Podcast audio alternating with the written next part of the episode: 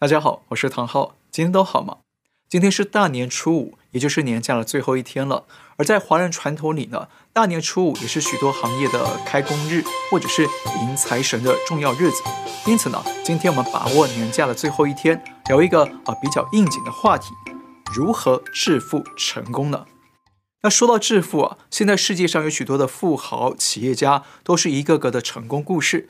但是我想拿一个特别的知名人物来跟大家聊聊他的成功之道，他就是刚刚卸任的美国前总统川普。说到川普啊，大家当然都耳熟能详。他不但当过美国总统，而且还是美国知名的亿万富豪与企业家。他继承父亲的衣钵，从纽约的房地产事业起家，后来事业版图扩大到酒店、赌场、体育、零售等领域。后来，川普还推出电视真人秀《The Apprentice》。中文翻译成“学徒”或者“谁是接班人”，一做就做了十四季。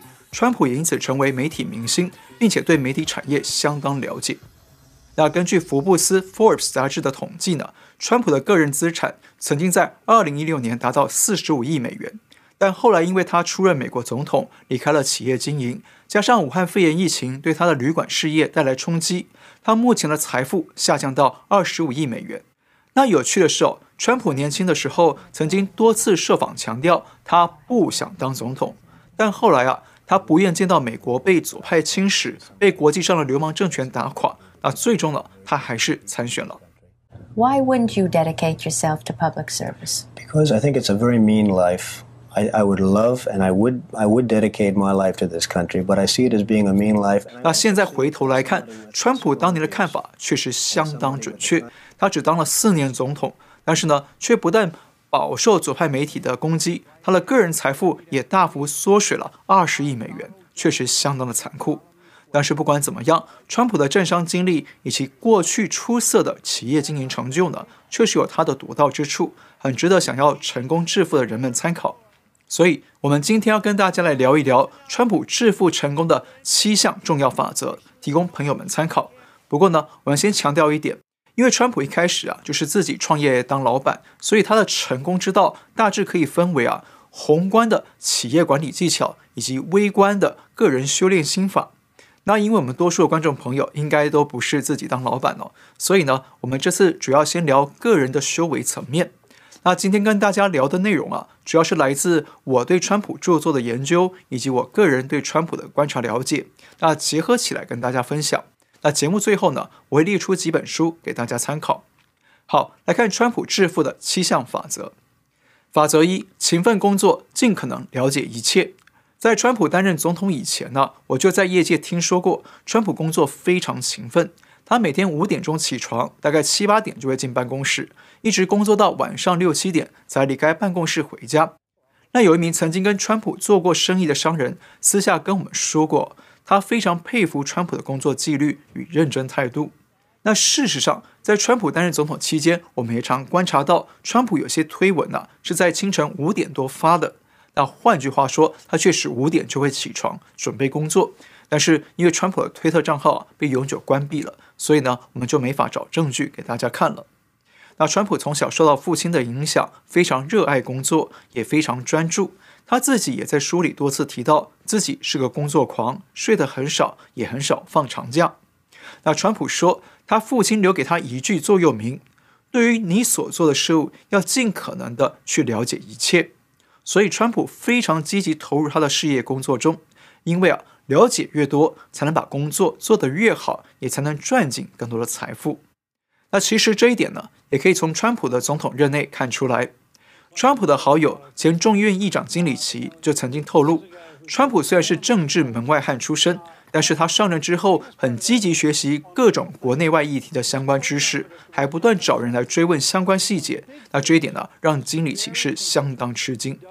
所以上任几个月后，川普就可以在记者会上独自应付各国记者们提出的五花八门问题。从国内经济、政治到国际局势、美中贸易战、朝核问题等等，他都可以对答如流，不会口急。那这一点呢，正好跟拜登形成鲜明对比。法则二：高瞻远瞩，保持耐心。Think big 一直是川普几十年来非常强调的概念，翻成中文可以叫做高瞻远瞩。川普之所以能够在竞争激烈的纽约房地产界崛起啊，并且屹立不摇几十年，那很大一个主因就是跟他总是能用高瞻远瞩的眼光来设想城市的发展与未来的需求。比方说，纽约的川普大楼现在是知名的国际观光地标之一。那川普大楼的前身是一家老字号的百货公司，但是川普看中了这个地点，认为可以改造发展成为更具设计感的现代豪宅与商业大楼，因此他在一九七零年代就决定写信跟大楼的业主接洽，希望他们把大楼卖给他。当然了，那时候的川普啊还是个毛头小子，所以百货公司根本没理他。但是川普很清楚，要做大生意就要有大耐心，所以呢，他就这样不断地写信，写了三年。那终于等到了百货公司出现财务问题，有意愿出售，那最后川普才顺利买下这栋大楼，并改造成为现在的川普大楼。而且啊，川普在那个时候就想到了，未来的新大楼是高级豪宅，那必须要有能够哦眺望中央公园的视野。所以他当时就主动向隔壁的邻居知名的蒂芬尼啊 Tiffany 珠宝呢提议说，要买下他们建筑物的空中使用权，也就是蒂芬尼的旗舰店啊，从此不能再往上增建。那也因此呢，川普大楼直到现在都还能清楚地眺望中央公园。所以说，川普大楼啊，可以说是高瞻远瞩以及保持耐心的代表作。法则三。遵循 OODA 模式，快速应变。OODA 模式呢，其实最早源自于美国空军，是四个英文字的缩写，分别代表了观察 （observe）、调整 （orient）、decide（ 决策）以及行动 （act）。那什么意思呢？假设我们来到战场上啊，那放眼望去，对整个现场情况大概取得了八成的了解，那这就是观察。那接着呢，在我们行动之前，现场环境可能会有些变化，比方说听到了枪声啊、车辆行进的声音，然后呢，我们就会开始啊、更新、修改我们对现场的信息掌握，那这就是调整。啊，接着我们就会根据我们观察与调整后得到的结果，开始决定如何去应对，那这就是决策。那最后做好了决策，就发动攻击，这就是行动。那整个流程合起来啊，就是 OODA 模式。而攻击完之后，可以再重新观察，启动下一轮的 OODA，就这样反复循环的跑下去。那 OODA 循环模式呢，不但在军队里广为使用，现在也成为企业管理的重要概念。而川普本人呢，就是擅长使用 OODA 的企业家之一。那说白了，川普很擅长观察时局趋势，评估自己。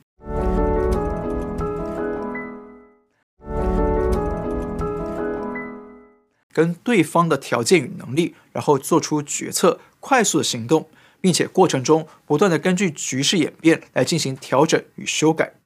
举个例子，川普当初准备买下川普大楼的前身，也就是百货公司的时候，就在快谈好合同前夕，突然有其他买家介入，也想要买下百货公司，而且出了价钱比川普还要高。那川普听说了这个消息啊，刚好呢，《纽约时报》记者来找他要问这个交易的事情。那川普就通过媒体放出消息说，啊，他已经买下了百货公司，百货公司将停止经营，改建新大楼。那川普啊，原本是想借此来施压百货公司的老板，但是没想到报道出来之后呢，百货公司的员工竟然纷纷请辞，赶紧去找其他工作。那结果百货公司就无法经营下去了，那只好依照原先的计划卖给川普了。那不可否认哦，川普这个做法确实有点兵不厌诈。但是呢，却也证明了他的快速应变以及敏捷思维，也就是他有着很强的 OODA 能力。那这个能力也帮助他在商场上以及后来在政坛上都取得了相当出色的成就。法则四：拿出最好品质，建立品牌与口碑。跟川普做过生意的企业家或者工程承包商都晓得，川普对品质非常要求。那如果产品的品质或者施工的品质不佳，川普可以耗上一整天在电话里呢跟对方抱怨、要求，甚至是对簿公堂。那为什么川普这么要求品质呢？因为品质啊，相当于自己的品牌与口碑。特别是川普非常喜爱拿自己的名字作为品牌，在他建造的大楼、旅馆或高尔夫球场使用。加上他做生意的对象啊，经常是富豪、名人或者企业家，因此川普格外重视产品品质对自己的品牌影响。那川普曾经在《如何致富》的书里强调：“我的名字与工作成果就是品质的同义词。”他还说：“如果我的名字得挂在某个东西上头，那这东西就得是出类拔萃的，还有要注意细节。”其实啊，这个原则呢，对每个人都是一样的。我们每个人呢，其实都是自己的自媒体与品牌。那我们自己的言行举止、穿着打扮，都影响着外界对我们的观感、定位。与评价，那特别是我们在职场里呢，我们每一次的工作表现与产品的质量，其实都在打造我们的个人品牌与口碑。那如果不是正面的，就会是负面的。所以，只有尽力拿出我们最好的品质，创造好的声望与口碑，这样呢，才能吸引更多人愿意上门来找我们合作，才能创造更多的致富商机。所以啊，川普强调一个简单的成功公式，就是拿出好东西来。法则五：要自信，让成功带来更多成功。呃，不知道您有没有注意过，川普无论在什么时候啊，几乎都能保持着相当自信的状态。因为川普的商场经验告诉他，自信是成功的钥匙。而川普在《川普一零一》书里面强调，自信是个磁铁，会为你吸引更多人来到身边。那为什么呢？他说，当你对自己觉得安心，相信你的天赋与能力，那么一切就会变得简单。而且充满乐趣。那简单说，川普认为，当你越自信，你的心态与你的能力啊，就会融合，发挥得越好，那么你做的事情就越容易成功。而且每一次的成功，不但会加强我们自己的品牌与口碑，还会吸引更多新的合作机会与商机，就会带来下一次的成功。那换句话说，自信带来成功，成功带来更多的商机与成功机会，也就可能带来更多的财富。那么要怎么样建立自信呢？川普提出两个建议：第一，尽力学习你的工作领域里的一切专业知识，越详尽越好，让你自己成为这个领域的佼佼者，让你在这一领域里成为最优秀的人才；第二，把每一天、每一次工作机会都当成你的舞台，充分发挥能力，让大家看见你能用最高的水平来做好工作。法则六：用心沟通、谈判、合作，促成多赢。呃，说到谈判呢、啊，大家都知道这是川普最强悍、最独到的能力。那川普可以说是个天生的谈判高手。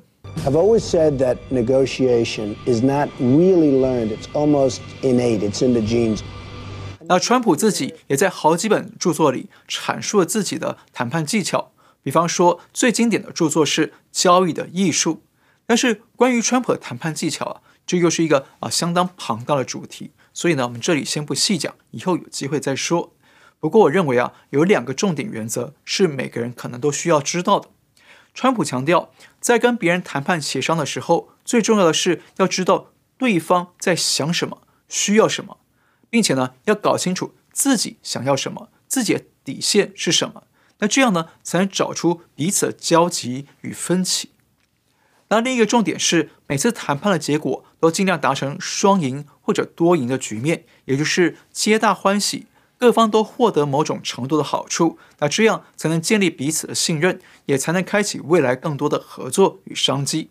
那从这个角度来看呢，或许大家就可以明白了，为什么川普在美中贸易谈判的第一阶段协议里面，并没有对中共赶尽杀绝，反而是有点宽松，就是因为他认为啊。谈判呢，不是赢者全拿的独霸，应该是各取所需的分享。法则七：广泛阅读媒体，向各行业学习街头智慧。川普每天都很早起哦，是因为他在进办公室之前就要先读过五到七份的报纸，来掌握国际社会的动态，这样可以帮助他在心里建立一个宏观的世界图像，可以帮助他的经营决策。而且，川普每天下班之后，还会带着一堆杂志回家读，然后再花十五分钟左右的时间来思考世界的未来趋势与发展。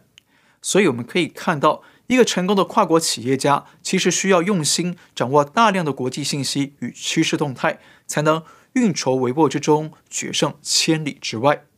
但是，川普不只是重视书本或者是媒体上的知识，他还格外强调要重视 Street Smart。可以叫做街头知识或者是街头智慧。也就是说，要重视各行各业在实际运营中会遇到的各种问题，以及如何解决问题的智慧与知识。比方说，川普是搞房地产的，但是川普啊，可能不懂得大理石地板要怎么切割才最漂亮，那石材要怎么样运用才会最省钱。那这些东西呢，如果他只是会坐在办公室里开会，他是不可能知道这些行业窍门的。所以啊，他会经常巡视工地，与工人们聊天，闲话家常，来建立关系。同时呢，也向工人们请教怎么样能够把工程做得品质更好，但是又省钱。这就是他所说的街头智慧，就是在日常工作里谋求生存的独到经验与智慧。那如果用学术一点的术语来说，就叫做隐性知识 （tacit knowledge）。好，看到这里啊，您可能已经大致能掌握到川普为什么能够成功致富的几项心法原则。当然了，川普的成功之道还有很多的经验谈和细节，比方说要重视服装穿着，要去打高尔夫球等等。那么这里呢就不一一细说。那如果您有兴趣的话，可以参考一下几本书籍。交易的艺术，一九八七年出版；如何致富，二零零四年出版；像亿万富豪般思考，二零零四年出版；川普一零一成功之道，二零零七年出版。好，最后我们再重复一次，从川普身上我们可以学习到七个成功致富的法则。法则一：勤奋工作，尽可能了解一切，全力投入工作，学习一切专业知识与细节。成为该领域的佼佼者。法则二：高瞻远瞩，保持耐心，放宽眼界，设想未来的社会发展与需求，找到自己的商机与切入点。法则三：遵循 OODA 模式，快速应变，不断观察、调整、决策、行动，保持高度的应变能力，才能在快速变迁的环境下生存。法则四：拿出最好品质，建立品牌与口碑。好品质才能建立自己的好品牌与好口碑，才能带来更多的商机与财富。法则五：要自信，让成功带来更多成功。有自信能让自己的能力发挥得更充分，带来更多的成功与口碑。法则六：用心沟通、谈判合作，促成多赢。了解对方在想什么、需要什么，了解彼此的交集与分歧，进而让彼此都能拿到好处，皆大欢喜。法则七。广泛阅读媒体，向各行各业学习街头智慧，不只要吸收书本上、媒体上的知识，还要向各行各业学习他们的生存窍门与经验智慧。好，希望川普纵横商场几十年的街头智慧能对您有所帮助。那今天先聊到这里。如果您喜欢我们的节目，请记得订阅、留言、按赞，介绍给您的亲朋好友知道。感谢您的收看，我们下次再会。